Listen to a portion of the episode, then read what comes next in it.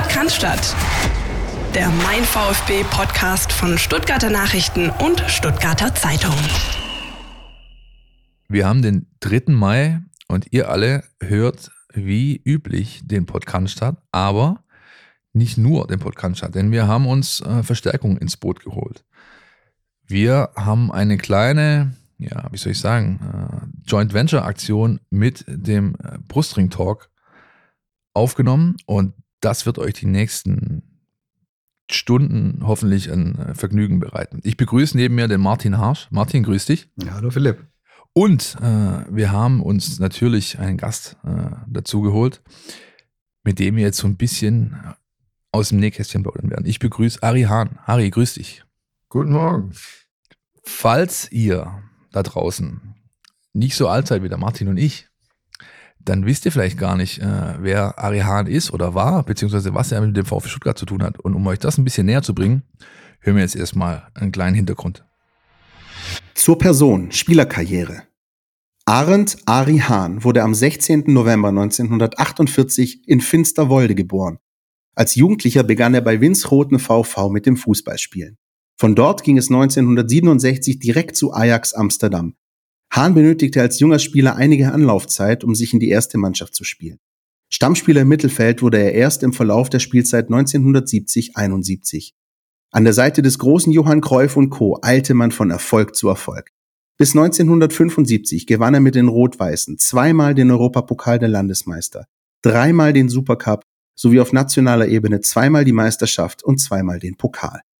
Nach seiner ersten kompletten Saison im Amsterdamer Erfolgsteam wurde Hahn auch in die Nationalelf berufen und gab am 30. August 1972 gegen die CSSR sein Länderspieldebüt. Mit Oranje stand er ebenfalls an der Seite von Cruyff und Größen wie Ruth Krohl, Johnny Repp, Rob Rensenbrink und Johann Neskens im WM-Finale 1974 in Deutschland und 1978 in Argentinien. Beide Finalspiele gingen gegen die jeweiligen Gastgeber verloren. Unvergessen aber sind Hahns Tore aus großer Entfernung in der Zwischenrunde der Fußball-WM 1978 in Argentinien gegen Deutschland und Italien, mit denen er die Weltklasse-Torhüter Sepp Meyer und Dino Zoff überwand und so maßgeblich zum Einzug seiner Mannschaft in das WM-Finale beitragen konnte. Auf Clubebene lief es sogar noch besser. Hahn verließ Ajax 1975 und suchte sein Glück in der Fremde. Er wechselte zum belgischen Pokalsieger RSC Anderlecht, wo sich seine Erfolgsserie nahtlos fortsetzte. Zweimal gewann der Holländer mit dem königlichen Klub den Europapokal der Pokalsieger, 1976 gegen West Ham United, 1978 gegen Austria Wien. Je einmal holte er sich die Meisterschaft 1981 und den Landespokal 1976. Mit dem belgischen Spitzenklub gewann er nach drei Erfolgen mit Ajax auch noch zwei weitere Male den europäischen Supercup.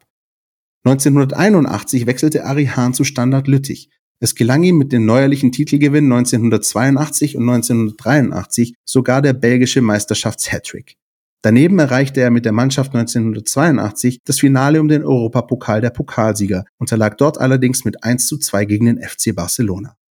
Als Spieler von Standard wurde er mit dem belgischen Bestechungsskandal in Zusammenhang gebracht, der sein Team zwar nachträglich den Titel kostete, ihn selbst aber anscheinend nicht betraf, denn der Holländer wurde nie angeklagt. Nach seiner zweiten Saison in Lüttich kehrte Ari Hahn 1983-84 nach Holland zurück. Er absolvierte bei PSW Eindhoven weitere 18 Spiele in der Eredivisie, ehe er für einige Monate nach Hongkong ging, wo er seine aktive Laufbahn ausklingen ließ und mit dem Sieg im Viceroy Cup noch einmal einen Titel gewann. Er machte auf europäischer Profiebene 414 Pflichtspiele, wobei ihm 70 Treffer gelangen. Fun Fact.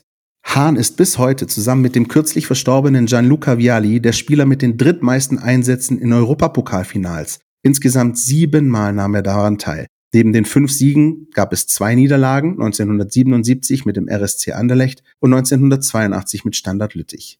Francisco Gento führt diese Liste mit neun Europapokal-Endspielen an, vor Paolo Maldini, der Italiener stand in acht Finals. Persönliches Ari Hahn ist gelernter Pädagoge, Hauptschullehrer und war zweimal verheiratet. Er hat insgesamt drei Kinder. Tochter Sarah Alina aus zweiter Ehe mit Silvia Mendoza.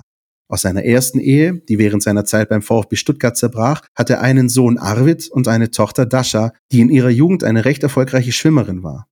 Hahn, der sein Streben nach Gerechtigkeit für seinen wichtigsten Charakterzug hält, veröffentlichte mehrere Bücher, darunter ein Buch namens Genug gelachen, zu Deutsch Genug gelacht, in dem er auf über 250 Seiten aus dem Nähkästchen plaudert.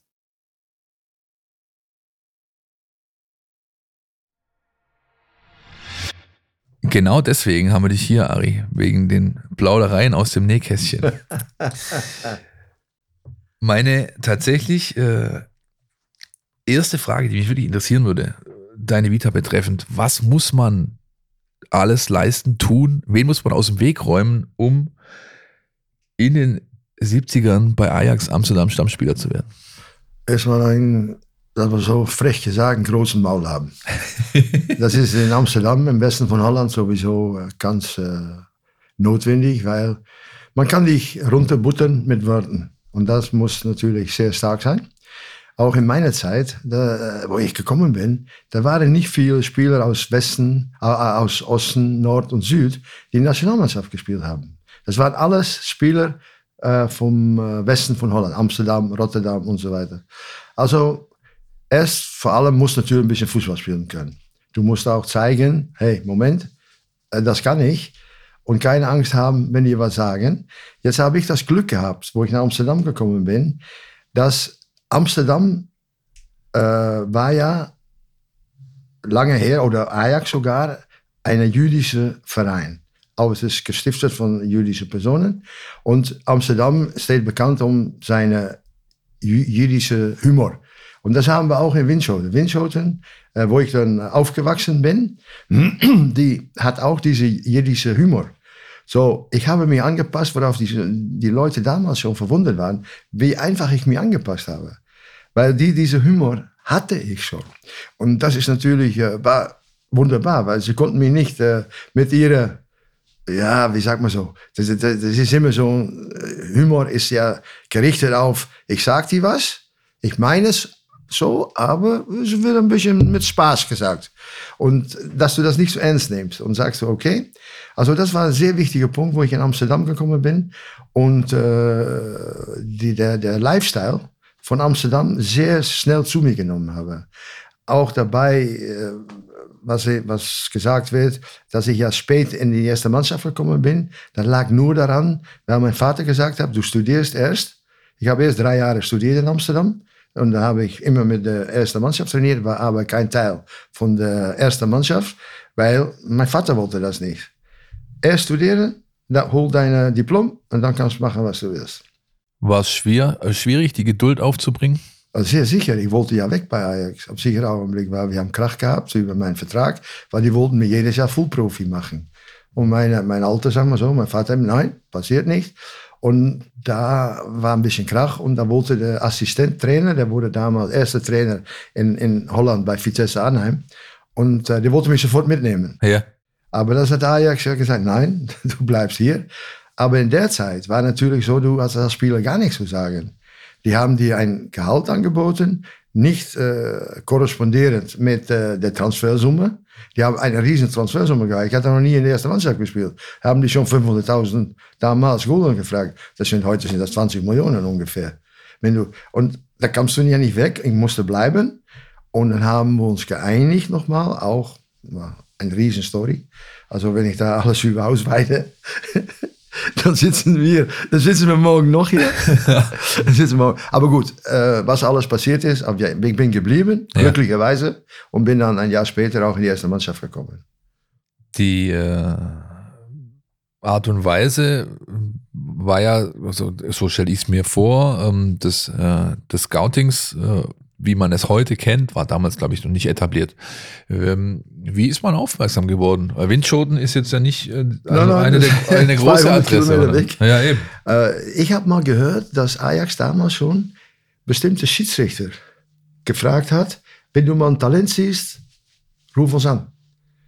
Und das ist mehr oder weniger auf diese Weise. Aber ich habe ja auch in alle, äh, sag mal so, äh, Mannschaften gespielt, lass so sagen, wo ich 15 Jahre war, habe ich in die Groninger äh, Mannschaft gespielt. In äh, der holländische, also vom Norden ja. gespielt. Eine Regionalauswahl. Regionalauswahl. Ja. Und dann kam die Nationalauswahl 16 und 18 damals, UEFA. Und die haben immer so Probespiele gemacht in, äh, in Zeist, also in das ins Zentrum von Holland. Ja, und da war ich ja immer dabei. Und beim ersten Länderspiel, der ich spielen konnte als Jugendliche, 16 oder 17 Jahre, da bin ich noch gerade rausgefallen aus, aus dem Kader von 16. Und da war natürlich Glück, dass ein Spieler von Sparta, vergesse ich nie, der hat sein Zeh gebrochen und da wurde ich angerufen, ob ich komme. Ja, klar. Vater, stolz, Auto, Tilburg, gegen Belgien, dann Nationalmannschaft. Ja. Und dann sagt der Trainer, du spielst rechte Verteidiger. Und wenn du dann weißt, dass ich in, in WVV, also Windschoten VV, ja. habe ich immer zweite Stürmer gespielt. Ja. Und er, du spielst rechte Verteidiger. Ich sag so, ich sag zum Trainer, ich sag, was soll das? Ich habe noch nie gespielt. Du kannst das. Okay, ich spiele und der Migels sitzt auf der Tribüne. Rinus, ja. Migels, ja. ist ja. auf der Tribüne. Und der war damals auf der Suche nach einer neuen Art Fußballer, also der verteidigen kann und angreifen.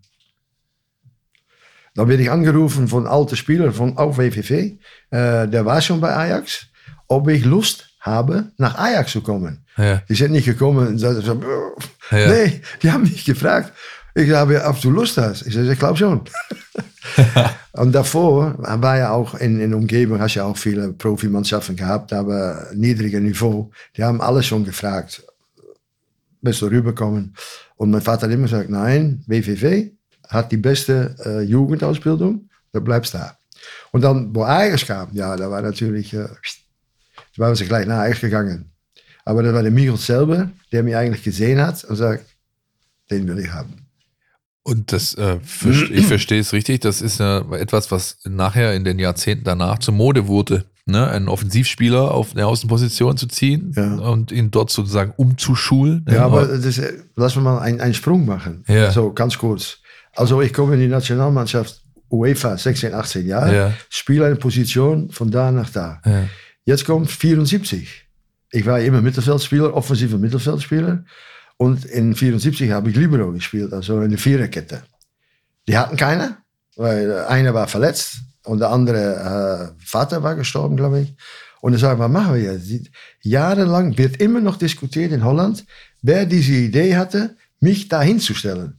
War das Cruyff, war das Michels, war er damals Assistent? Keine, es ist eigentlich nicht bekannt, wer diese Idee hatte.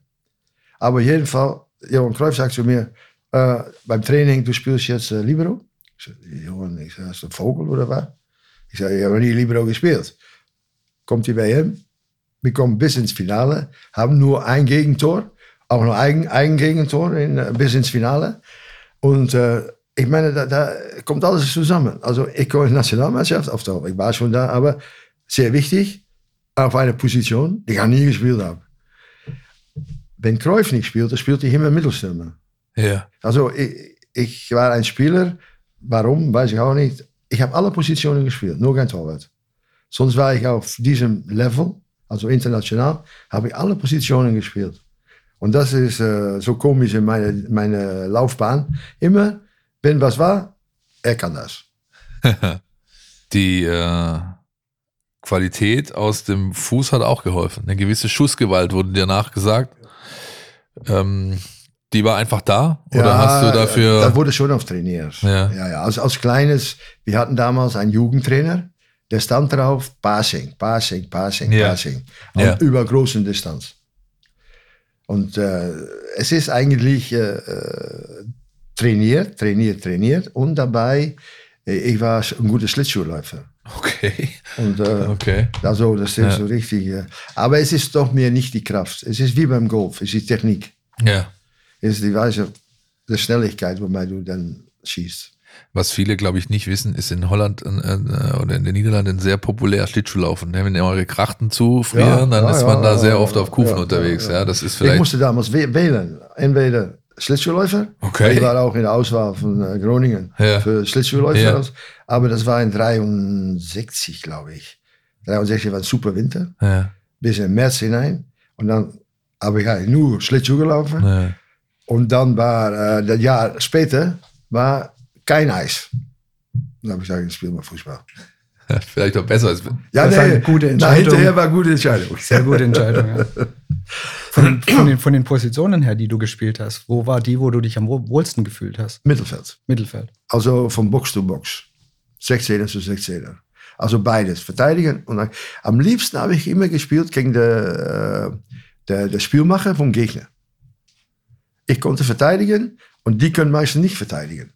Das ist tatsächlich äh, so, ja. Manchmal noch ein, ein, schöner Spruch dazu, ja, zu ihm, zu dem Gegenspieler, dem Ja, Spielmacher, und ja. dann hast du ihn eigentlich schon in der Tasche, weil der hat normalerweise nach 20 Minuten keine Lust mehr. Ich, hab, ich habe, äh, das, ich, der hängt noch bei mir zu Hause. Es ist äh, so wie das Buch, weißt du, ein Foto, wobei ich, äh, Van Hanegem ist ein weltbekannter Name, auch weltbekannt, ist sehr, war einer der besten holländischen Fußballer, Feyenoord. Ja. Und wo ich gegen ihn gespielt habe, erste Mal, steht da äh, bezwungen, Van Hanegem bezwungen. Weil ich war immer, wenn, wenn wir den Ball hatten, war ich, war ich im Angriff. Und dann musste er hinter mir her. Das war er gar nicht gewohnt. Ja, das mögen die, mögen die meistens nicht, diese Nein, nein. Edeltechniker. Ja, ne? ja, ja. ja. Die Erfolge auf Clubebene, die vor, äh, vorher äh, quasi ähm, ja, eingespielt wurden, die sind mit Mannschaften oder Ajax mal ausgenommen, aber die belgischen Teams erreicht wurden, die jetzt nicht, zumindest heutzutage, zur absoluten äh, Top-Etage, sage ich jetzt mal, des, des Vereinsfußballs gehören. Wie war das damals? Waren das damals Mannschaften, die ein besseres Standing haben, hatten als heute? Oder war das wirklich so, dass es Ausnahmeerscheinungen waren, auch weil zu einem richtigen Zeitpunkt die richtigen Leute in der Mannschaft zusammengefunden haben, um diese Erfolge überhaupt zu erreichen? Ja, ich muss sagen, ich, äh, ich habe ganz bewusst für Anderlecht gewählt, weil ich konnte auch zum belgischen Meister gehen. Aber Anderlecht war eine Inst- Institution. Ja. Like Bayern München in, in Deutschland, like Ajax in äh, Holland, war Anderlecht eigentlich in Belgien de, de, das, das Größte. Und äh, davon habe ich auch gewählt und auch geguckt, was für Spieler haben sie. Viele junge, talentvolle Spieler. Und dann haben wir auch, äh, ja, ich habe sechs Jahre bei Anderlecht gespielt.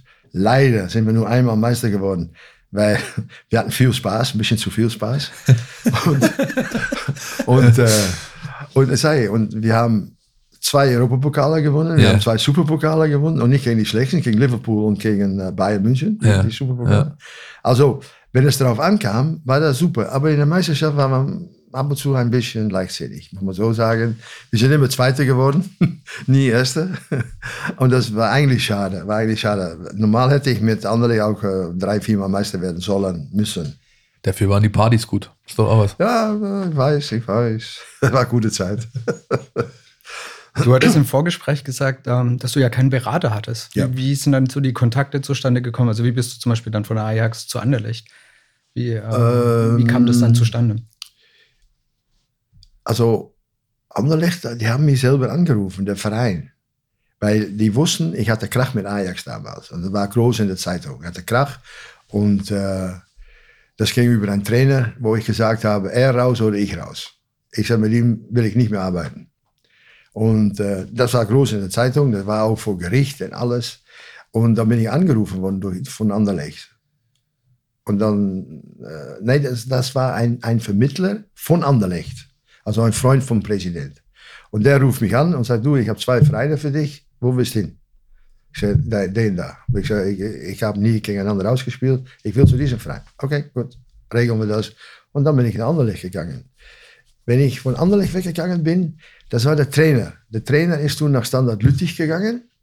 Und eigentlich, ich war schon 33 und der wollte mich mitnehmen. Und bin ich mitgegangen.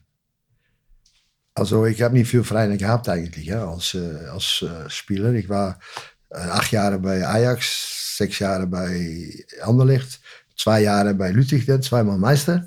Und dann äh, war ich auch auf ein Alter gekommen, 34, und ich habe zu dem Manager von PSV damals gesagt, ich sage, du, also gerade ein neues Stadion und wir haben da ein Turnier gespielt und ich zum Manager, in diesem Stadion möchte ich nochmal spielen. Und dann haben sie mich, ja, danach haben sie mich geholt. Ja. Und dann war ich verletzt. Und durch die Verletzung bin ich dann eigentlich nach Hongkong gegangen, weil durch die Verletzung konnte ich nicht mehr 100% spielen. Und dann war ich in Hongkong nochmal. Ja, gut, dass du es selber ansprichst, weil das habe ich mir tatsächlich auch notiert, als ich die Vita durchgegangen bin. Wie kommt man dazu, nach Hongkong zu gehen zum Fußballspielen? Ja, das war, in der Zeit war das, äh, waren viele holländische Spieler dort. Und das kam über einen, einen Makler, der war Sportdirektor bei MPW in Maastricht. Ja. Und er hatte viel zu tun mit Hongkong. Und er war ein Freund von Seiko. Seiko war damals große Verein in Hongkong.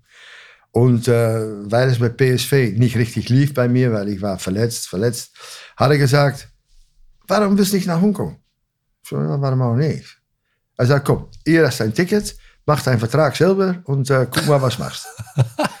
und so bin ich mit Tickets von ihm am Flugzeug, Flugzeug, hat mir ein Spieler, von holländischer Spieler, der schon da war, hat mich abgeholt vom, vom Flughafen und dann habe ich mit äh, Mr. Wong geredet und äh, dann habe ich zu ihm gesagt, äh, gibt es auch äh, Sicherheiten? Weißt du, hat gesagt, so, du kannst verdienen, das kannst verdienen. Und ich kannte die, die, die, die, die Welt da nicht. Ich sage, äh, was für Sicherheit? Banksicherheit? Was Da war wie gestichen von, von ein, ein Adler, sagen wie von, von einer Schlange. Ja. Er war 1,50, aber da war er plötzlich 2,50 Meter, weißt du. Bei reichste Familie, hier, was willst du? so ist okay. Ich hatte die Spieler schon gefragt, ob sie re regelmäßig bezahlt wurden und alle waren positiv. Aber ich habe nur noch mal so ein bisschen versucht. Ich sage, ja, ist okay. Und äh, dabei gelang es dann immerhin, den, äh, den legendären äh, Viceroy Cup zu gewinnen. Welche Erinnerung hast du noch an dieses ein Viceroy Cup? Hab, habt ihr gewonnen in Hongkong? Ein, ein, ein Ja, okay. Die- Pokal? Ähm, Nee, nee, Meisterschaft. Das ist die Meisterschaft. Ah, okay. Und war das die Meisterschaft? Ja, okay. ja, war die Meisterschaft. Das war das letzte Spiel. Da, ich bin nach Hongkong gegangen, äh, nur für ein Turnier zu spielen. ja. Und äh, weil da dürfte ein extra Ausländer mitspielen. Und dann äh, sage ich zu ihm, ich sitze mit ihm, äh, war im Februar, und dann sage ich so, also dann gehst du wieder zurück. Für ein paar Spiele so, so, so, so. Ich glaube, das war der Falscherik. Ja.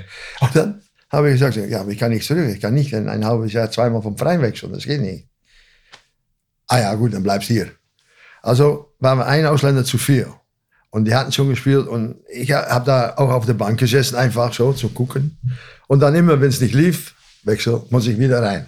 Und dann beim letzten Spiel, das ging um die Meisterschaft, war ich vergessen nicht, gegen South China, die andere Verein. Also da war der Bruder von dieser Wong, der war da Ja, der Chef. okay, okay. Der war der Chef. Weil große Familie und ja, so. ja, war der Chef. Viel Geld. Und, und so. dann, und dann äh, waren wir 1-0 hinter und dann musste ich auch wieder rein. okay. Und dann habe ich ein kleines Tor geschossen noch und dann haben wir am Ende 2-1 gewonnen und waren wir Meister in Hongkong auch noch. Ja, sehr gut, sehr gut. Also rundet, rundet auf jeden Fall die, die, sag ich mal, Historie, die Vereinshistorie ab, ähm,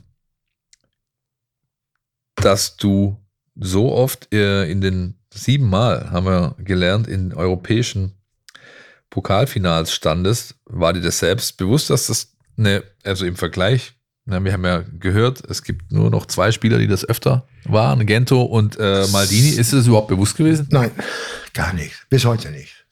Bis heute nicht, dass ich sage, was ist das? Aber was ein Moment, ein, ein, ein schöner Moment, äh, so von über zwei Jahren, drei Jahren, da hat Ajax super gespielt im äh, Europapokal noch, haben sie gegen Juventus zweimal gewonnen. Und da war ich eingeladen, bei, durch Ajax mitzugehen nach Juventus. Ich sitze im Flugzeug, wer kommt neben mir sitzen? Vielleicht sagt der Name David, Ja. Edgar. Edgar Der David. Pitbull mit der Brille. Ja, Brille, ja. ja genau. Er kommt neben mir sitzen, was ein Flugzeug, zwei Sitze. Und er puckt so Dinge da oben rein in meine Dinge. Und äh, er setzt sich hin und, und nimmt sein Telefon nochmal oder was auch. Und ich gucke so, ich so, na lass mal. Ich sage, wenn wir in der Luft sind, dann sage ich so, hallo. Also habe ich dann äh, nur gesagt, wir sind in der Luft. Dann habe ich gesagt, äh, darf ich mir mal vorstellen. Ich sage, so, ich sag, wir sitzen jetzt mal zwei Stunden zusammen. Lass mich mal vorstellen, Ari Hahn. Dann guckt er mich an. De, der Ari Hahn? Ich sage, ja, der. Aber nur noch über Fußball geredet. Weißt du, so, der ist ja auch nicht von meiner Zeit. Ist ja Ja. weit hinter mir schon. Und das merkst du, wie wir auch in, in, in äh, Fernsehprogrammen. Meine Generation ist schon vorbei. Ja. Dat wir sagen, da sind noch viele dazwischen, die jetzt im Fernsehen allerlei äh, Dinge sprechen und das. Und meine Generation ist da nicht mehr dabei, glücklicherweise. Aber es wird ja so viel Unsinn gebrabbelt. Aber gut, auf jeden Fall, das ist so ein Moment, wobei ich sage, oh jee. Weißt du, das ist ein Anguck, weil wir ein großer Spieler. Ja. Die Zeit in Hongkong war deine letzte Zeit als aktiver Fußballer. Ja. Du bist dann quasi eigentlich umgehend äh, Trainer geworden. Ja. Ja. Jetzt lass uns erstmal hören, wie das lief, also wie quasi die Trainerkarriere vonstatten ging. Wir haben uns natürlich in den Datenbanken vergraben und, glaube ich, es geschafft, eine lückenlose äh, Auflistung zusammenzubauen deiner Trainerkarriere. Hören wir jetzt mal rein. Trainerkarriere außerhalb Stuttgarts. Nach Beendigung seiner aktiven Laufbahn wurde Hahn quasi umgehend Trainer. Schon im Juli 1984 wurde er als Verantwortlicher von Royal Antwerpen vorgestellt. Diese betreute der Neutrainer bis Dezember 1985, ehe er zum Ligakonkurrenten RSC Anderlecht wechselte. Dort konnte Hahn im Sommer seinen ersten und bisher einzigen Erfolg auf Vereinsebene feiern. Nach Ablauf der Spielzeit sicherte sich seine Mannschaft die belgische Meisterschaft. Nach einem weiteren halben Jahr wurde er im Winter 86-87 entlassen. Anschließend zog es den ehemaligen Mittelfeldspieler in die Fußball-Bundesliga. Dort war er neben dem VfB Stuttgart beim ersten FC Nürnberg unter Vertrag. Am Pfalzner Weiher blieb er nicht lange. Titellos blieb sein Engagement bei seinem früheren Club Standard Lüttich zwischen 91 und 94. Von da an zog es Hahn weg aus der Jupiler League. Zur Saison 94-95 wurde er Hauptverantwortlicher bei PAOK Thessaloniki in Griechenland. Mit der Mannschaft holte der Trainer 65 Punkte so viele wie PAOK zuvor 22 Jahre nicht mehr geholt hatte. Trotzdem reichte es nur zu Platz 3. Nach einem enttäuschenden Auftakt in der Folgesaison wurde Hahn im Oktober entlassen. Feyenoord Rotterdam sicherte sich darauf die Dienste des Niederländers. Nach zwei Jahren ohne Erfolg kehrte Hahn zum RSC Anderlecht zurück und ging anschließend nochmals nach Thessaloniki. Im November 2000 war er kurzzeitig Trainer beim zypriotischen Verein Omonia Nicosia, Schließlich übernahm Hahn bereits im Dezember den Posten des sportlichen Leiters bei FK Austria Wien. Wien sollte auch Hahns nächste Trainerstation werden, wo er im März 2001 Hans Hochhauser als Cheftrainer ablöste. Nach nur einem halben Jahr trennten sich aber wieder die Wege zwischen Verein und Trainer. Es folgte eine für seine Verhältnisse lange Pause, die bis Dezember 2002 andauerte. Zwischen August und November 2002 erfolgte ein kurzes und nicht erfolgreiches Intermezzo als sportlicher Leiter der Stuttgarter Kickers. Hahn wechselte nun auf Verbandsebene. Von 2002 bis 2004 arbeitete er wieder als Trainer und betreute die chinesische Nationalmannschaft. Nach dem knappen Aus in der Qualifikation zur Fußball-WM 2006 trat Hahn im Dezember 2004 von seinem Posten zurück. Nach einem Engagement beim iranischen Spitzenclub Persepolis Teheran wurde er im August 2006 Trainer der Nationalmannschaft Kameruns. Am 1. Februar 2007 teilte Ari Hahn dem Verband per Mail mit, dass er seine Tätigkeit als Trainer in Kamerun aufgebe und ab sofort nicht mehr zur Verfügung stehe. Von Januar 2008 bis April 2009 trainierte er die Nationalmannschaft Albaniens. Es folgten noch Stationen bei Chongping Lifan, Tianjin Teda, 2012 ging es zu Shenyang Chongse und 2014-15 war er nochmals bei Tianjin Teda. Hahn beendete seine Trainerkarriere 2016 aus gesundheitlichen Gründen. Hahns Erfolge als Trainer Belgischer Meister 1986, belgischer Pokalsieger 1993, Finalist UEFA Cup 1989, Finalist Asien Cup 2004, chinesischer Pokalsieger 2011. Ari, du hast mehrfach äh, den Finger gehoben gerade, während das vorgelesen wurde. Was ist alles zu korrigieren? Viel. äh, weil es, es ist wahrscheinlich zu viel, um alles ja. aufzunennen. Aber zum Beispiel äh, in Anderlecht war ich zweimal Meister. Ja. Ich bin dann, äh, habe ich nicht verlängert in Anderlecht, äh, weil ich, ich war zweimal Meister. Wir waren Halbfinale Europapokal. Und ich habe dann gesagt, ich brauche zwei Spieler. Zwei. Und äh, das war Careca, von damals noch in Brasilien. Ja. Und Elzo, der spielte bei, auch Brasilianer, der spielte bei Benfica. Aber der Präsident sagt, nein, das ist zu viel, das machen wir nicht, zwei, Risiko zu groß. Ich sage, wenn du eine große Mannschaft werden willst in Europa, dann brauche ich die zwei. Und dann haben sie einen Vertrag angeboten mit äh, 30 Prozent mehr. Und ich habe gesagt, nein, ich will 100 Prozent mehr. Und die 30 Prozent akzeptiere ich, wenn euch die zwei Spieler kauft. Und die zwei Spieler sind nicht gekommen. Dafür haben sie fünf geholt. Fünf andere für denselben Preis. Risiko ist ein bisschen auseinander. Und das war Anderlecht eigentlich. Die haben nie Risiko genommen. Äh, ein großer Spieler kann verletzt sein, kann das. Und haben Geld ausgegeben. Wir haben nichts an den Spieler. Das war die Philosophie bei Anderlecht. Und äh, ich habe dann gesagt, nein, äh, entweder selbe Mannschaft 100% mehr oder ich gehe mit euch mit, wenn euch die zwei Spieler für mich holt. Und da hatte ich schon einen Vertrag mit AEK, fast in Ordnung. Da, da bin ich wieder weggegangen. Nein, lass mal so sagen. Ich komme nochmal zurück. Ich hatte damals Kontakt zu Bordeaux. Äh, Bordeaux, in Frankreich. Ja, ja, Girondin. Und ich sollte nach Bordeaux gehen, nur die haben mich dann angerufen, kurz vorher, und gesagt, die sind dann noch Meister geworden und Pokalsieger.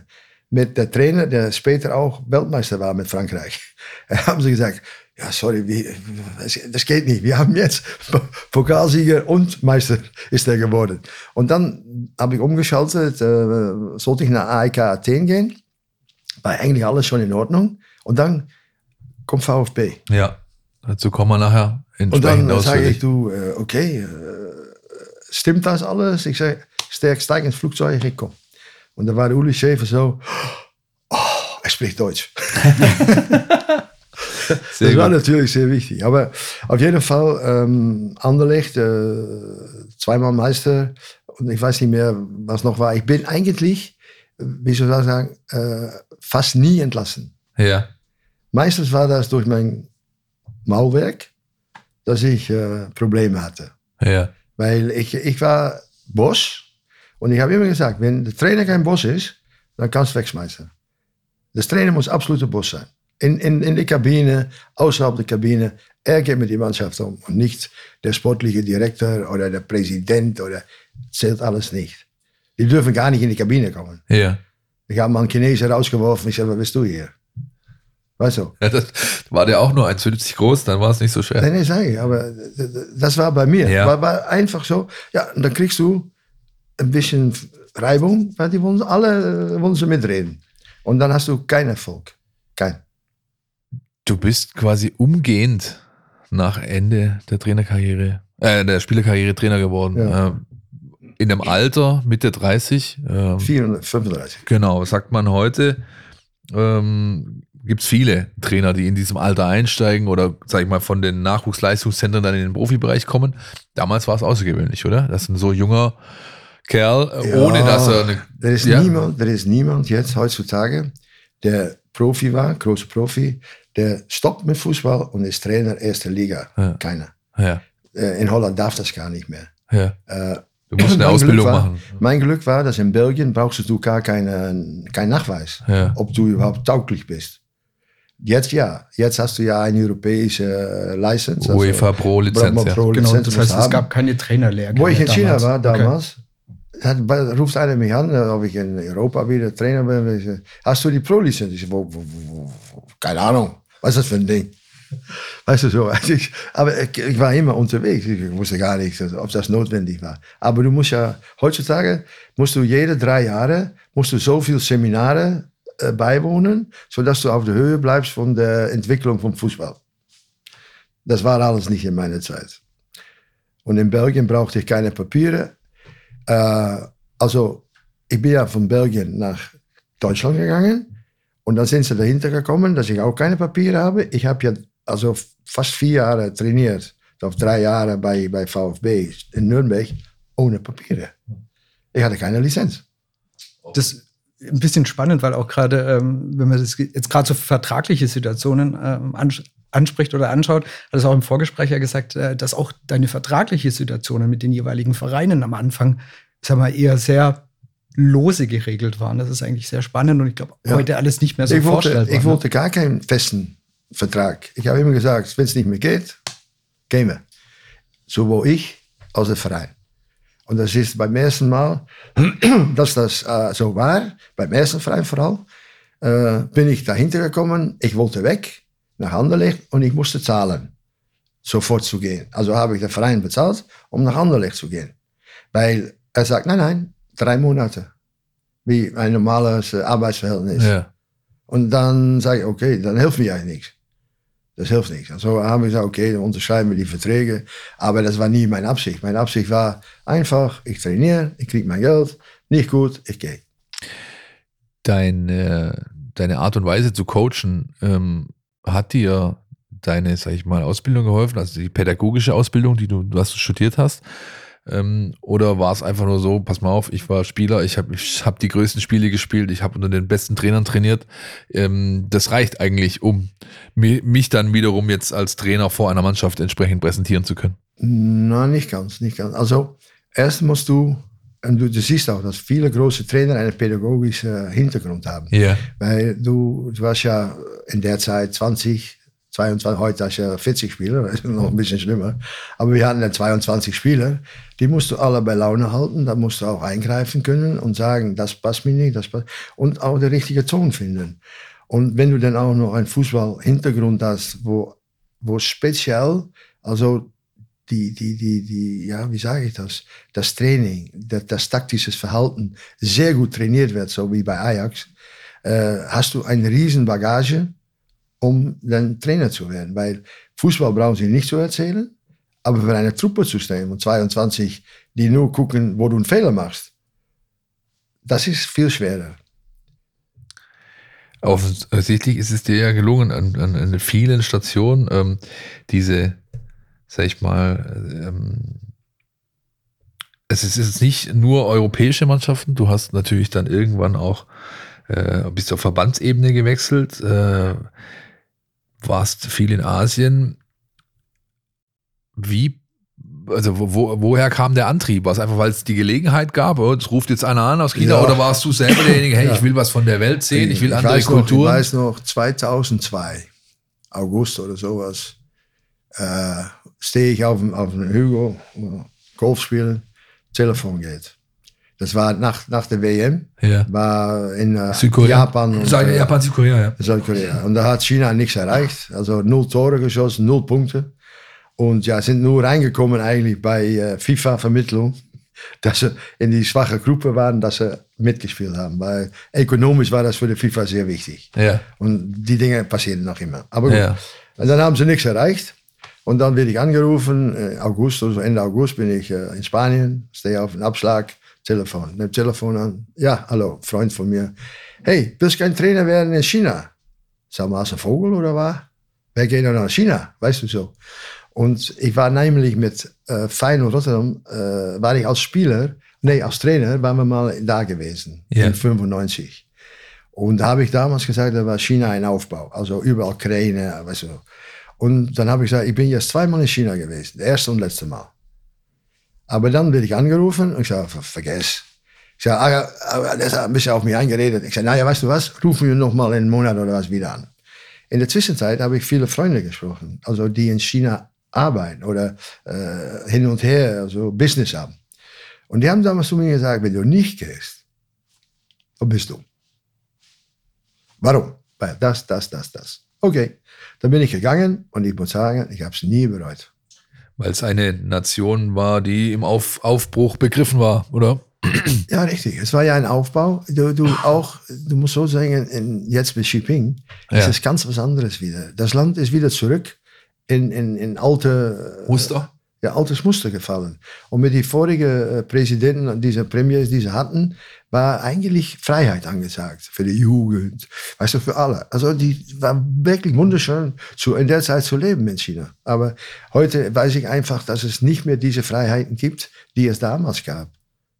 Dann ging es äh, weiter bei, mit einer Station, die ich mir angemarkert habe, weil ich äh, sehr gerne Fußballspiele besuche und ich glaube, ein Spiel, das vielleicht sogar für ewig auf meiner Bucketlist stehen äh, wird, ist das ähm, Derby in Teheran. Du warst bei Persepolis, hast du das Derby als Trainer gespielt? Ja, ja, Persepolis gegen SD, Estefan. Ja. Klar. Ja, 60.000 Leute. Ja, ja, ja. Oder auch mal mehr. Ich weiß ja gar ja. nicht, wie es ausgegangen ist. 1-1, glaube ich. Weiß ich nicht. Ich glaube, war unentschieden. Ja. Hat keiner ein Problem gehabt. Ja, aber ja, das ist richtig. Aber das ist ein Spiel, das tatsächlich ähm, ist so, das ist, ich, ähm, ist ein Traum, das tatsächlich mal zu, zu sehen, weil es so populär ist, weil es so viel bedeutet, weil halt auch mal deutlich mehr als die offizielle Zuschauerzahl in diesem Stadion sind. Ja, das ist ein unfassbarer Und, äh, Straßenfeger. und waren, waren ja. auch viele Frauen im Stadion. damals. ja, damals. Aber ja. mit Schnurrbart ja. und lange? Haare. als Mann verkleidet. ich glaube, der Martin und ich, wir sind beides, äh, äh, sag ich mal, Fans des afrikanischen Fußballs, weil wir immer Afrika Cup gucken, wenn der, wenn der stattfindet. Und deswegen ist natürlich die Station in Kamerun, die du hattest, für uns äh, von großem Interesse. Äh, wie war das? Erzähl, nimm uns Also, mit. ich muss sagen, also von vornherein, in meiner ganzen Karriere habe ich ja zwei Fehler gemacht, wobei ich sage, was ich nicht wieder tun würde. Ja, Trainer werden in Iran und Trainer werden in Kamerun oder Okay. sag mal Schwarzafrika. ja, Also ja, ist in der Mitte, weißt du, du bist nicht im Norden oder Süden, du bist in Schwarzafrika. ja, Und da ist die Mentalität total anders. Äh, Aber ich bin da hingegangen, weil mein Co-Assistent, sein Bruder, der hat gearbeitet in Kamerun.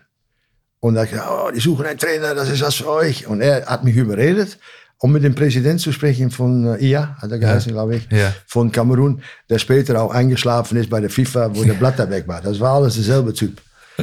Und dann, und dann äh, habe ich mit ihm geredet in Paris, weiß ich noch. Und dann habe ich, habe ich meinen Freund, äh, Assistent angerufen. Ich sagte, du, das wird nichts. Das ist, das ist nicht genug Geld. Ich sagte, du kriegst so viel, du kriegst nicht so viel und so.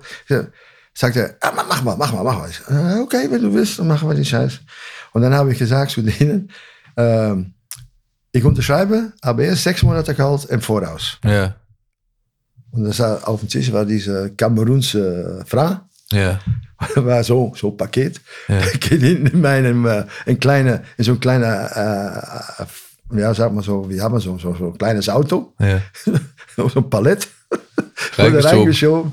Und dann, ich sag, ich brauche doch nicht zu zählen, ne?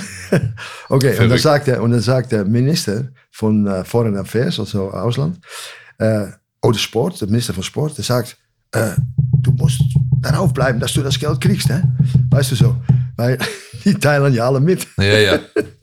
Also es ist wirklich so, wie man sich äh, vorstellt. Also das heißt, so das, was man hört vom Afrika Cup Ja, ja. von afrikanischen Mannschaften, kannst du quasi eins zu eins bestellen. Ja, ja, und dann auch, äh, äh, die wollten, dass ich dort wohne. Ich sagte, du, die alle Spieler spielen in Europa. Was soll ich hier wohnen? Und äh, äh, ja, ja, ja, wir haben in Europa haben unsere Leute, die dich dann informieren, wer in Form ist. Aber jetzt kommt's. Weil die Spieler zahlen selber ihre Reise nach Kamerun, um zu Ja. spielen. ja. Also der, der Ver- Verband bezahlt nichts. Oder Du es musst froh sein, dass du damals so. spielst. Ob das heute ja, noch ja, so ist. weiß ich nicht, aber ja. damals war das so. Ja. Und, äh, und dann geht es ja am Folgenden, was ich auch in China erlebt habe. Da haben sie mich immer gefragt, wie sieht die Mannschaft aus? Also Nationalmannschaft, äh, Kamerun auch. Äh, wer, wer willst du aufrufen? Und am Anfang habe ich dann die Namen gegeben. Und was passiert dann? Da geht ein, Ver, ein Vermittler oder was auch, der weiß, dass es dabei ist. Der geht in, ich, kann sorgen, ich sorge für dich, dass du bei der Nationalmannschaft bist. Kostet 10.000 Dollar. Ja, das, später habe ich das gehört. Und dann, wo ich das dann wusste, haben sie mich immer gefragt, äh, ich sag, was ist das letzte Datum, dass man die 16 oder die 20 Namen haben muss? Ja. Dann, ich sag, dann kriegst du auch. Und dann habe ich sie vorher schon Dass in der der Zeitung, Vorlauf hatte, sozusagen. habe ich sie ja. schon in der Zeitung gesetzt, wer dabei ist. Und dann gleichzeitig wurde das in der Presse rausgegeben auch noch. Nur zu sorgen, dass die Leute nichts wissen kommen, weil ein Spieler, wo ich mitgespielt habe in Zeda, in Tianjin, Ja. der hat later, später zu mir gesagt, Trainer, der Preis, wo du Nationaltrainer warst, war 10.000 Dollar. ich ich habe nie ein Geld gesehen, ich weiß nicht, wo es umgeht. Aber das, irgendwie, das sind ja genau die Geschichten, die du eben vom afrikanischen Fußball ganz oft hörst. Oder ich meine, äh, die etwas noch älteren unter uns, bei der WM 90 zum Beispiel Roger Mila, der ja, Ja. auf Anheißen des, was der Präsident äh, mitgekommen ist. Äh, das sind ja genau eben so die Ja, Sachen. ja, nee, das war so. Das ist echt unglaublich. Das sind, was wir nicht kennen, als man so sagen. Das, das kennen wir gar nicht. Und dann, ja, mit den Dingen, da läufst du überall dagegen und dann musst du die wehren. Und äh, ja, gut, und dann, äh, ich konnte meinen Vertrag äh, in Kamerun äh, äh, lösen, Ja, nach sechs Monaten. ja. Want er war auch E-Mail. Vertrag. Und da habe ich gesagt, okay, ich komme nicht mehr. Das ist vor Gericht gegangen. Die wollten dann ihre ganze Summe zurück. ja. Und da sagte, Palette. Die Palette, ja. ja, und dann sagt die FIFA, die sagt dann, ah, ah 500.000 ist doch okay. Zahl er 500.000 zurück, das ist alles okay. Ohne Begründung. Dann bin ich nach äh, Lausanne gegangen und da haben wir richtig mal, habe ich sie 40.000 mal gegeben, so ist er fertig. Lausanne ist also vor den Sportsgerichtshof, vor den Ja, CRS. ja, Ja, ja, ja, ja, ja. Okay. Also ich habe alles erlebt im Fußball. Spricht Aber genau, das, sind, das macht ja aus, das sind ja diese Erfahrungen. Was, was ich interessant finde, im Gegensatz zu deiner Spielerkarriere, hat es dich ja eben in der Trainerkarriere komplett nach, äh, ja, in die Welt getrieben. War das dann am Ende irgendwie noch bewusst zu sagen, ich gucke noch mal andere Sachen an oder ist es, hat sich Ah. einfach immer so ergeben? Ich muss sagen, im Grunde genommen war ich nach Feyenoord, das war 1997, war ich so enttäuscht, wie man entlassen wird, also wo die Gründe liegen, dass ich gesagt habe, wenn das Fußball dann, dann interessiert mich nicht mehr. Und dann war ich bei Anderlecht, bin ich dann danach bei Anderlecht gekommen, aber äh, ich hätte es nicht machen müssen. Das habe ich auch zu, zu dem damaligen Sportvorstand gesagt in Anderlecht. Ich habe jetzt Ja gesagt, komme nach Hause, worauf meine Frau damals sagt, sag mal, bist bekloppt oder was? Ein Monat später, du bist äh, kaputt von Feyenoord und jetzt willst du schon wieder anfangen. Ich, äh, und dann habe ich am Mann gerufen und gesagt, du, wir haben, glaube ich, einen Fehler gemacht, lass uns das nicht tun. Nein, nein, hat er mich wieder überredet und ich habe es gemacht. Und ich habe dem Jahr wirklich nicht gut gearbeitet, weil ich war ein bisschen, ja, weg. Also es hat mich nicht mehr interessiert. Nicht mehr mit dem Kopf bei der Sache. Ich war nicht mehr mit dem Kopf bei der ja. Sache, weil es, ist, es, es war so traurig, wie das, wie das dann lief. Dann sage ich so, das ist nicht meine Welt. Dann war ich wieder in Griechenland und da habe ich meinen Spaß zurückgekriegt, weil Griechenland gewoon ein schönes Land ist und äh, schöne Fische essen kann, gute Wein dazu. Und dann habe ich meinen Spaß wieder zurückgekriegt. Was wir nicht unerwähnt lassen dürfen, auch wenn es ein kurzes Intermezzo war, ist die Zeit auf der Waldau oben. Du warst bei Kickers. Ja, ich war eigentlich nicht bei Kickers. Aber hab, eigentlich nicht, gell? Ja, so, ja, so ja, willst ja, eigentlich ja. nicht. Äh, eigentlich war das ganz dumm, weil dadurch habe ich auch Schwierigkeiten in, in China gehabt, weil du sogenannt gearbeitet hast bei Zweitliga-Vereinen. Sagst, was will der denn Nationaltrainer werden? Das war gar nicht so einfach, um das wieder unter einen Hut zu kriegen. Ich habe damals mit äh, Dünwald, und habe ich ja gesprochen, äh, da war der Marco Sorg, war damals ja, Trainer bei, richtig, bei ja, den Kickers. Ja. Ich zei, okay, ich, ich, habe nichts zu tun, lass mich mal ein bisschen mitgucken. Habe mal Training geguckt, habe mal das Spiel geguckt. Und dann, das, das Jahr darauf, hat er gesagt, ah, wir müssen einen Vertrag machen. Ich zei, ja, einen Vogel? Ich zei, Vertrag, ich will kein Geld, ich will nichts. Und dann hat er gesagt, okay, dann haben wir einen kleinen Vertrag gemacht, so dass ich ein bisschen da bin, dabei bin. Und äh, dann hat er gesagt, okay, hat er 10.000 aus seiner eigenen Tasche genommen, dann kriegst 10.000 von mir.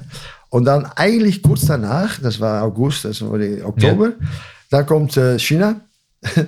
Und dann äh, sage ich zu ihm, ja, China, dann äh, sorry für deinen Vertrag. Ich sage, hier hast deine 10.000 zurück. Ich sage, dann hau ich ab nach China. Was hat er dann gesagt? Axel? Ja, nö, ja, das akzeptiert. Ich habe auch zu ihm gesagt, also wenn mal noch ein großer Verein oder ein, ein, ein Event kommt, ich sag, ja. dann, dann mache ich das. Und, äh, und so bin ich dann eigentlich weggegangen bei ihm. Und, äh, aber er war super, ich muss sagen, der, der Axel war, war super. Ja, das war bekannt, dass er ein, ein, nee, also eine Persönlichkeit weiß, war, die. Die, die Frage die, ist ja auch immer, er hat mir die 10 gegeben und ich habe, nein, ich gehe, dann kriegst du die 10 auch wieder zurück, weil das hat ja nichts. Und das Ganze alle ohne Vertrag, ne? Also wahrscheinlich ja. heute undenkbar. Ja, ja. ja Handschlag, ist, äh, genau, Männergeschichte, was, fertig, genau, ja. ja. Vorher hast du es schon selber angerissen. Wir haben es extra ein bisschen ausgespart gehabt in der Vita, die wir äh, haben einspielen lassen. Zwischen diesen ganzen Stationen waren natürlich diese drei Jahre VfB Stuttgart. Und zu denen kommen wir jetzt. Und wie das vonstatten ging, dass du zum VfB Stuttgart gekommen bist, das hören wir jetzt. Hahns Einstieg beim VfB Stuttgart. Für den Fußballenthusiasten Hahn war von Anfang an klar, dass er die Trainerlaufbahn einschlagen würde.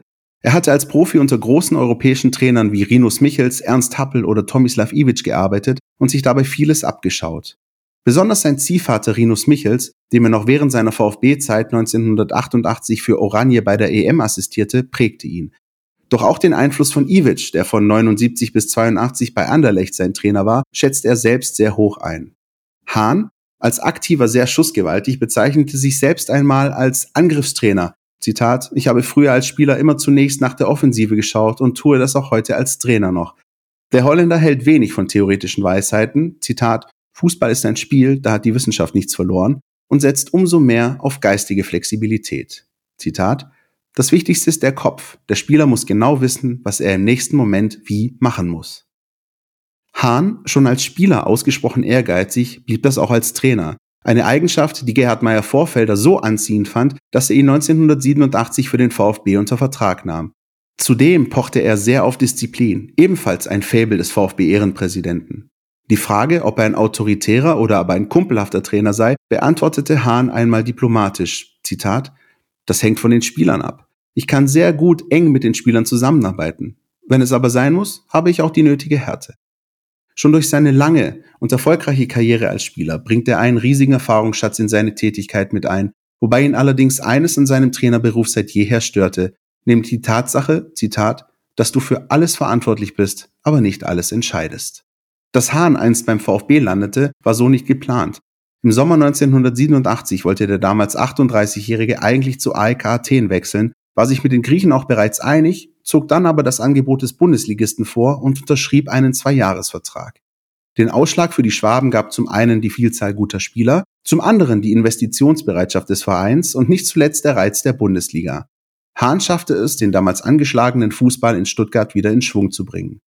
Nicht nur auf dem Spielfeld war seine Handschrift bald spürbar, auch im Umfeld des Vereins wirkte er sehr positiv. Oskar Beck schrieb damals in den Stuttgarter Zeitungen, früher ein Weltklasse-Spieler, heute ein Mann von Welt. Ein Karell des Fußballs, ein Entertainer im Kamelhaarmantel, der die wahre Fußball, den VfB und sich selbst gewinnbringend verkauft. Sportlicher Höhepunkt der Zeit unter Ari Hahn war für den VfB, der 1987-88 in der Bundesliga Vierter und im folgenden Jahr Fünfter wurde, der Einzug ins Finale des UEFA-Pokals, wo sich die Stuttgarter gegen Diego Maradona und den SSC Neapel geschlagen geben mussten. Ari, ganz am Anfang der Sendung hast du ihn schon erwähnt, äh, wie er damals auch mit derjenige war, der dafür gesorgt hat, dass du bei Ajax als Spieler gelandet bist. Ja, und äh, auch gerade eben wurde wieder erwähnt, das war Rinus Michels.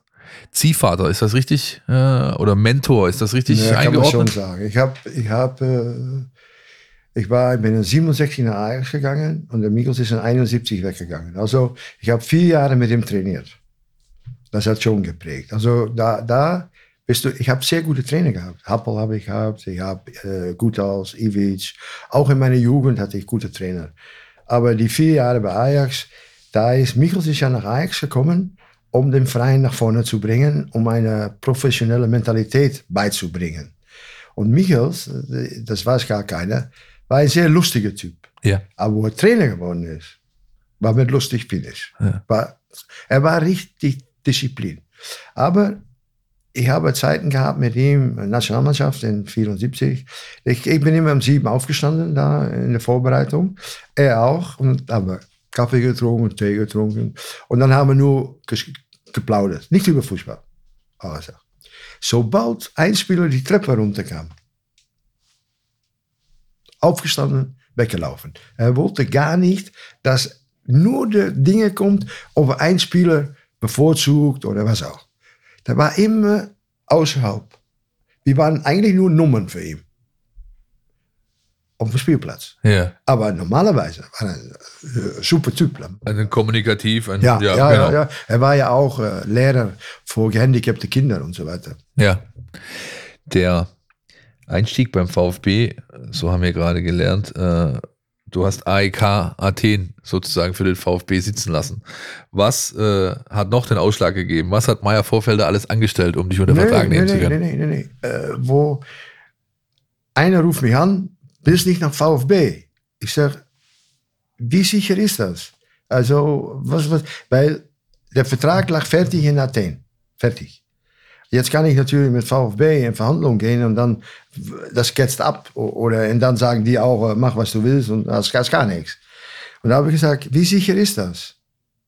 Und dann haben die gesagt, das ging um die Summe. Ich sage, ist das die Summe im Monat? Ist das richtig? Ist das so? Dann habe ich gesagt, ja, das ist so. Okay, ich steige jetzt ins Flugzeug bei Stuttgart. Äh, er holt mich ab. Haben wir direkt eine Sitzung gehabt mit äh, Meier Vorfelder und der Vorstand oder was auch da ja, Ja. damals geheißen hat. Äh, und äh, haben mir allerlei Dinge gefragt. Das, das, das, das. Sage ja, okay, gleich unterschreiben. Dann sind die von Griechenland, die waren vor meiner Tür in Belgien. Die wollten mir ja noch, äh, die, die, wollten, die wollten das nicht akzeptieren. Ja. Und es war nämlich ein Satz in der Teletext, wobei ich sagen könnte, nein, ich komme nicht. Ein Satz. Ja. Und der Satz war, ich war in Athen, ich habe immer gesagt, ich brauche vier große Apartments, vier Schlafzimmer. Ich habe zwei Kinder, ich und dann wenn ich Besuch habe. Ja, schwer zu finden und so. Das ist nicht mein Ding. Jetzt, jetzt äh, haben sie mich das zugeschickt, diese, diese Teletext. Und es stand tatsächlich Apartment, drei Schlafzimmer. Und auf diesen Satz habe ich denen angerufen oder einen einen Teletext mit meinem Anwalt geschickt. Sag, es ist nicht- nicht gemäß unserer Verabredungen. Ja. Also hiermit annulliere ich den ganzen Vertrag. Schlafzimmer haben, machen den Ausschlag, dass Und dann habe Ari ich, nach und Stuttgart dann habe ich äh, VfB. Maar ich wollte dann nach VfB. Wo VfB gekommen ist, wollte ich eigentlich nach VfB. Bundesliga. war damals schon tatsächlich ein, ein, ein Ja, Hauptreiz, nee, die Bundesliga ja. trainieren zu können. Ja, Ne? klar. Ja. Mein Kollege Oskar Beck hat, äh, haben wir vorhin gehört, äh, zitiert worden. Hattest du jemals einen Kamelhaarmantel? Ja. Echt? Ja. War das damals? Mit weißer Schal. Äh, wie war das, äh, sag ich mal, der Ankunft, die, die, die Ankunft dann in Stuttgart, äh, des, ähm, Lass mal, lass mal eben zwischendurch. Ja. Das, was du gerade fragst. ja, Weil ich war einer der ersten Trainer, der gut gekleidet und an der, an der Seitenlinie war. Weißt du, ich habe immer einen langen Mantel, Schal. Und die anderen waren alle in Trainingsanzug und so. Und ich war schön gekleidet, schon damals. Ich war auch einer der ersten, der mit Werbung gelaufen ist. ja, Südmilch. ja. Hier, auf meiner Kragen Auf habe ich Kragen. Südmilch. Also, wir waren schon vorausstrebend. Ich glaube, so ein bisschen voraus musst du halt sagen, wo der VfB hergekommen ist. Ja. Die Saison davor war Egon Cortes Ja, Trainer ja, und es war als. VfB-Fan eine ganz, ganz schwierige Zeit. Ich nenne es mal so ein bisschen Bleiern war das. Also es war ähm, sehr viele Heimniederlagen und äh, so gesehen hast du auch ein bisschen die äh, Lebensfreude zurückgebracht zum Ja, Verein. nee, da, da, darum geht es ja die ganze Zeit beim VfB. Äh, der, der Verein ist immer ein guter Verein gewesen. Wir sagen, guten Fußball gespielt. Und bei der Egon war das äh, nicht mehr so. Egon äh, hat ein bisschen hier die Boel versaut, lass mal so sagen. Und das war natürlich auch einfach für mich. In dem Moment, wo du Nachfolger bist. Aber du musst auch immer als Verein gucken, dass du sagst, ich habe einen bestimmten Trainer, das klappt nicht. Dann muss ich ja auch sein Gegenpol haben. Und nicht Oder- derselbe Typ. Dann, dann, dann hilft mir das nichts. Also oft ist es so, du, du hast eine, eine, zum Beispiel bei Ajax hatten wir ja Michels. Ja. Disziplin vorweg. So wird gespielt. Und wenn du einen zwischen die Beine gespielt hast, dann hat er gesagt, nächstes Mal hole ich dich raus. Hè? Das gehört nicht am Fußballplatz, zwischen die Beine spielen. Das ist Zirkus. Dann ist Kovac gekommen, unsere, der, der Rumäne, Ja. Stefan. Und der hat uns freigelassen. Mit all unserer Disziplin, die wir in den vier Jahren aufgebaut haben, hat er laufen lassen und dann kam die ganze Klasse raus. Ja. Das, be- wenn du wieder so eine wie Michels bekommen hättest, wäre das sicher nicht so gelaufen. Weil alle waren schon sauer und hat er wieder das, er wieder das, lass uns doch Fußball spielen. Du. Und auf der anderen Seite, wenn du Fußball gespielt hast, dann, dann schleicht ein, ein Ding rein, ach, es geht ja, es geht ja. Und es wird immer, immer schlechter, schlechter. Dann brauchst du wieder einen, der draufhaut. Das heißt, du hast, also du sagst damit ganz klar, du hast von dem Vorgänger profitiert. Ja, weil meine, meine Art genau umgekehrt war. Und ich denke, man muss auch ein bisschen gucken, was für Spieler das waren. Also es war ja einfach so, wenn man ähm, gerade die Saison mit äh, Egon Cortes sieht, es ist ja nicht so, dass der VfB damals eine schlechte Mannschaft hatte. Ich einfach so ein paar Namen. Eike Immel, Guido Buchwald, ähm, Karl Allgöwer, Askil Sigurvinsson, Fritz Walder, Ja, Fritz Maurizio ist gekommen, Gaudino. wo ich gekommen bin. genau. Also, wo Jürgen ich, gekommen, wo ich gekommen bin, wo ich gekommen bin, haben sie drei Spieler geholt. Gaudino, Schüttele und Fritz Walter. Und da waren in der Laufe des halben Jahr war ein Riesenkrach in der Mannschaft. Und ich wusste auch nicht, wo es an lag. Äh, Gaudino, Klinsmann, das ging nicht und, und Fritz. Und da habe ich immer geguckt, ich sage, was ist los hier? Weißt du, ich bin jetzt neu. Wir sind sehr gut angefangen und dann plötzlich lief es nicht mehr so. Dann habe ich gesagt, was, was ist los hier? Dann habe ich das, sicher Augenblick, ähm, habe ich dann gesagt, so, es gibt eine Sitzung, ganze Mannschaft kommt, 1 Uhr nach dem Training, nach dem Essen. So. Morgens früh war ein Training. Und in dem Training sehe ich so klar, was los ist. So von äh, Gaudino und Klinsmann, die, die haben den Ball nicht zueinander gespielt. Haben den Ball nicht zueinander gespielt. Und dann sitzen wir so, ich sage, du, es läuft hier nicht, äh, hat jemand was zu sagen? Na, dann fragst du mal die Spieler. Keiner sagt was. Ich sage, wenn keiner was sagt hier, ich glaube, dann muss ich was sagen. Aber dann habe ich gesagt, Gaudino, deine Meinung jetzt, was läuft hier? Trainer, alles okay. Ich sage, nicht lügen. Dann kam es raus, Klinsmann, ich stehe frei, ich kriege einen Ball von ihm und dann ging es los, untereinander. Und dann, äh, was war jetzt der Grund, pass mal auf, dass ich sage, okay, stopp, wissen wir jetzt, Klinzi, warum? Deine warum ist das? Perspektive, ja. Warum ist das? Dann hat er gesagt, ja Trainer, wir haben keinen Aufschlag bekommen, von da war kein Geld, haben sie alle gesagt, wir haben nichts Extras bekommen und die kaufen drei Spieler. Also da war nur der Kindersinne von wir haben kein Geld bekommen, weil der Verein sagt, wir haben nichts und kaufen trotzdem drei Spieler. Wo das in Ordnung war, also was wir das mal geklärt hatten, dann, dann lief's wieder. Geklärt im Sinne von, Sie haben nachträglich noch Prämien in der Hand. Nein, nein, oder? nein, nein, gar nicht. Das, ich sage, da kann er doch nichts dafür. Du brauchst ihm nicht verantwortlich sein. Da musst du bei Meier Vorfelder oder bei, äh, bei Schäfer sein, wenn, wenn, wenn es um dein Geld geht. Aber nicht dein Mitspieler. Der kann doch gar nichts dafür. Ich sage, weil. Und dann habe ich auch gesagt, ich sage, okay, willst du noch eine Prämie gewinnen willst, muss man dann zusammenspielen. Sonst verdienst du gar nichts. Nee, das, das war so ein Moment beim VfB, wobei es hat gedroht auseinanderzufallen. Ja. Und dann noch richtigen Moment haben wir dann die Kurve gekriegt. Auf, du, auf, basierend auf dieser Aussprache sozusagen. Ja, ja, ja. ja. Was, keine, ich wusste keiner.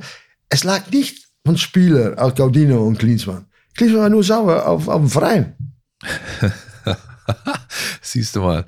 Ja, gut. Ich glaube, eine Situation, die es heutzutage immer noch manchmal gibt, auch wenn es keiner zugeben möchte. Ich glaube, das existiert heute immer noch und gehört so ein bisschen zu, ja, wie soll ich sagen, der Folklore innerhalb von Fußballmannschaften, glaube ich, dass es solche Situationen überhaupt geben kann. Ja, das ist eigentlich für, für einen Fan, der eine Mannschaft gerne sieht, anfeuert, einen Verein mag, ist das ja von außen eigentlich unvorstellbar. Ja, aber Ja. es ist äh, ein guter Inneneinsicht, eine gute Inneneinsicht jetzt von dir. Eine, eine, du, du siehst auch ja Mannschaften, die haben nicht so große Spieler. Und das ist eine Einheit Union Berlin. Geht fantastisch.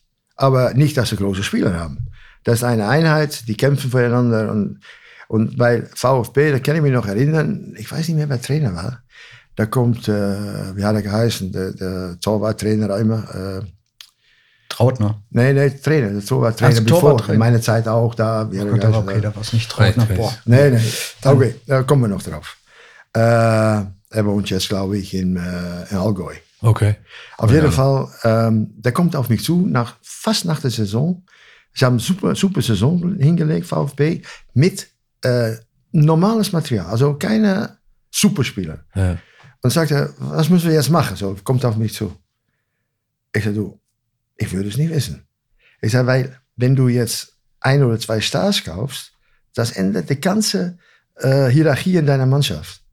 Die Zahlungen werden anders, äh, die sind wichtiger. Und ich weiß nicht, ob dann noch dieselbe Kohäsie hast in deiner Truppe. Ja. Ich sage, das ist entweder kaufst fünf große Spieler, die anderen müssen folgen, weißt du? Oder du kaufst selbe Level, weil ich würde es nicht wissen, was wir tun. Von VfB hat damals eine gute Saison gespielt, weiß ich noch. Aber äh, um das zu verbessern, richtig verbessern, ich sage, dann brauchst du vier Topspieler. Ich sage, die kannst du gar nicht bezahlen. Weißt du, so, so nah hängt das zusammen, Ja. eine Mannschaft. Das ist auch das, was heute gibt es einen ganzen, also sag ich mal, einen, ein Jobprofil innerhalb ein- eines Vereines, der sich genau darum kümmert. Man nennt das Kaderplaner heutzutage. Ja, Ja. Da gibt es eine extra Person, die das macht, meistens. Ihr habt das früher damals untereinander irgendwie ausmachen. Was ist, was ist wichtig? Wichtig ist, dass du als Trainer erstmal der richtige Kapitän willst. ja, Weil wenn du äh, der falsche willst, dann sagt der andere, was will der denn? Und da fängt der Theater schon an. Dat is zo is Ajax auseinandergefallen mit Cruyff. Da haben sie die Hälfte der Spieler hat Kaiser gewählt, also die andere Topspieler bei uns. Und da hat Cruyff gesagt, jetzt hau ich ab nach Barcelona. Weißt du, ist auseinandergefallen.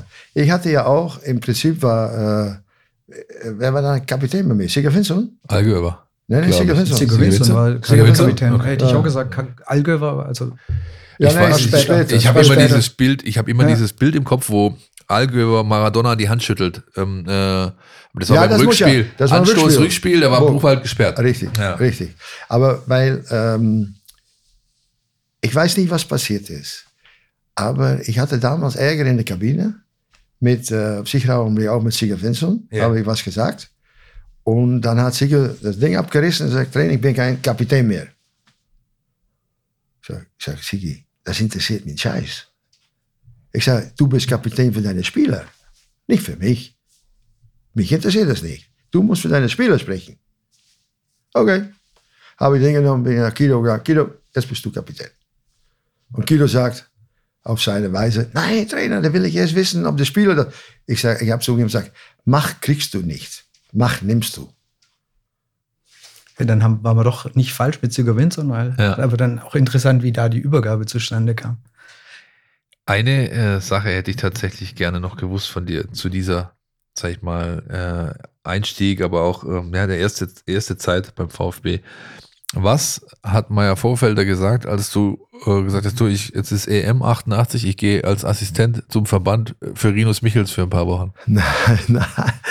Ich, habe, ich war ja damals in der Sportschule. Ja. Ich musste ja mein Diplom holen. Ah, okay. Das war in der Zeit, erst hat er mij voor gesorgt, dass ich meinen ersten Schein kriege. Ja. Und dann sollte ich in das Jahr 88 in Köln meine Lizenz holen.